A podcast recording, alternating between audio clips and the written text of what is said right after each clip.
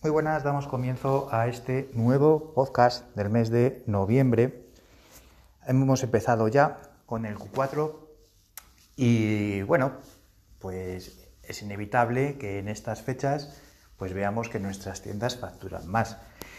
La gente, bueno, pues nos han inculcado esta filosofía desde hace ya algunos años que ha venido de países anglosajones y se nota, se nota, se nota pues que se factura más. Si es cierto que el tráfico se ha encarecido, pero también depende mucho de depende mucho del producto que estés vendiendo, ¿no? Si me sigues en Instagram, verás que voy poniendo de vez en cuando alguna captura, no soy yo de poner las facturaciones porque esto yo creo que pertenece a cada, a cada persona, a cada empresa, a cada negocio, a no ser que te dediques a vender cursos o a dar consultorías o que tengas que la necesidad de demostrar unos resultados, ¿no? que no es mi caso. Pero bueno, aún así de vez en cuando lo sigo poniendo, quizás para que me escuches, ¿no? quizás para que, pues para que veas que, que, de lo que estoy hablando, pues, pues tengo una cierta credibilidad. ¿no? Y habrás visto que se salen bastantes pedidos diarios con unos costes muy, muy, muy bajos. ¿no? Y eso que estamos en el Q4. Entonces esto es un poco por lo que te, lo que te quiero decir, ¿no? lo que te quiero comentar. Y es que hay determinados productos que tienen una demanda muy, muy, muy alta. Y esto lo que hace es pues que cuando Facebook, o en este caso yo lo estoy haciendo con, con Facebook y también un poco con Google, cuando tiene que mostrar esa publicidad tuya a un montón de gente, bueno, pues si resulta que mmm, tiene que mostrarlo menos veces para que las personas hagan clic y se ejecute una compra, es como si fuera más sencillo para Facebook y esto él te lo gratifica pues con unos costes por clic más baratos y por unos CPAs pues, pues también.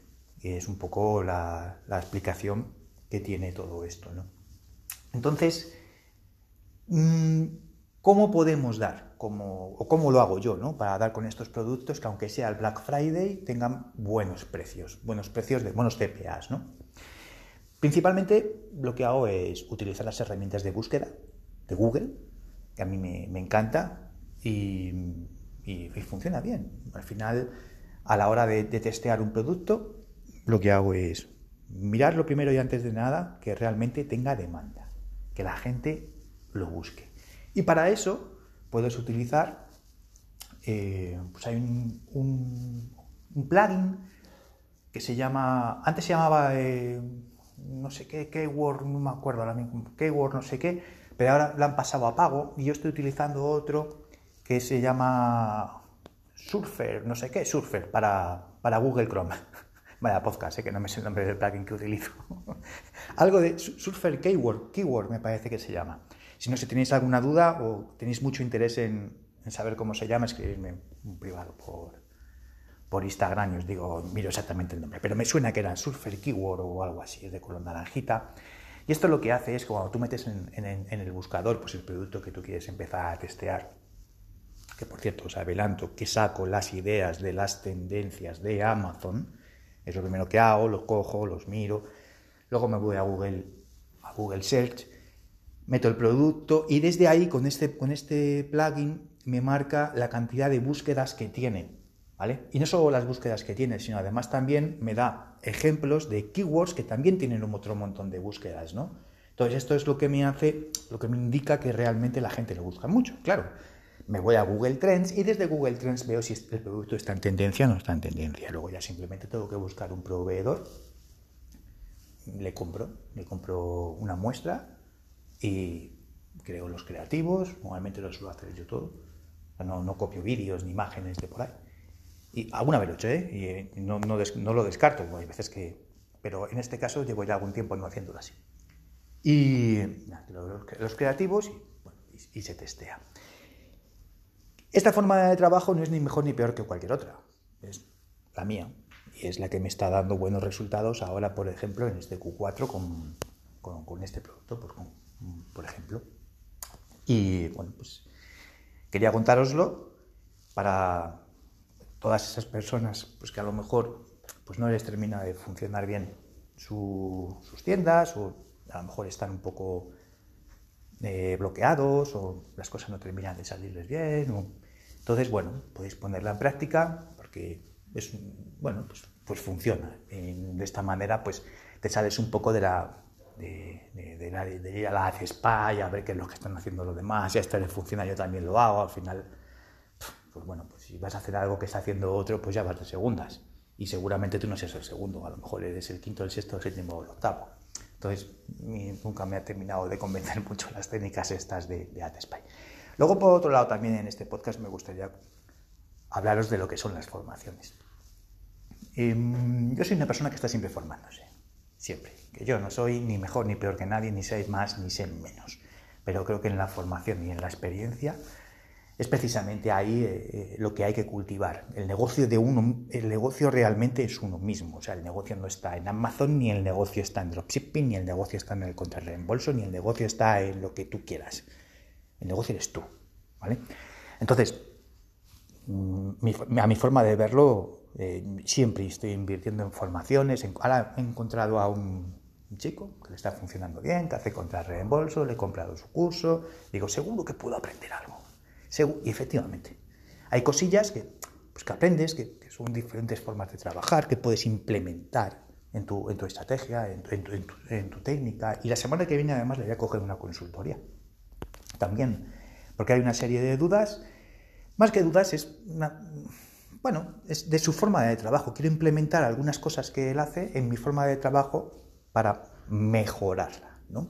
Entonces, bueno, a mi, a mi modo de ver las formaciones y las consultorías siempre, siempre, siempre me han funcionado bien y, he intentado aprender de todo el mundo y al igual que, que hay gente que, me pregunta, eh, David, por ejemplo, si me estás escuchando, bueno, pues yo lo hago de, buen gusto, ¿no? Entiendo que, que, cuando a ti te enseñan, cuando la gente, pues tú les preguntas y, te responden eh, qué es lo que te funciona, qué es lo que no te funciona, ¿no? al final somos de que nos dedicamos todos a, toda la gente que me estés escuchando, pues casi seguro que se dedica a lo mismo que yo. Y creo que esto nos nutrimos todos ¿no? de, la información, de, la experiencia de uno, de lo que funciona bien y de lo que funciona mal. ¿no? Entonces, pues yo hago lo mismo. Yo, yo no cobro, yo lo hago con, gusto. A la gente que me pregunta, pues yo les contesto qué es lo que me funciona, qué es lo que no me funciona, qué es lo que hago bien, doy mi punto de vista, mi opinión. Con Alvarito hablo mucho también, con Diego, bueno, con mucha gente, ¿no? Y creo que es una rutina muy sana, la de tener tu, grupo, tu, red de, networking, en la que puedes, en tu gremio, en la que puedes preguntar y puedes consultar todas estas cosas. Y además siempre tener muy presente el tema de la formación, que siempre debería, o al menos yo lo entiendo así, yo, lo tengo implementado siempre en mis quehaceres diarios, mi media horita de, formación.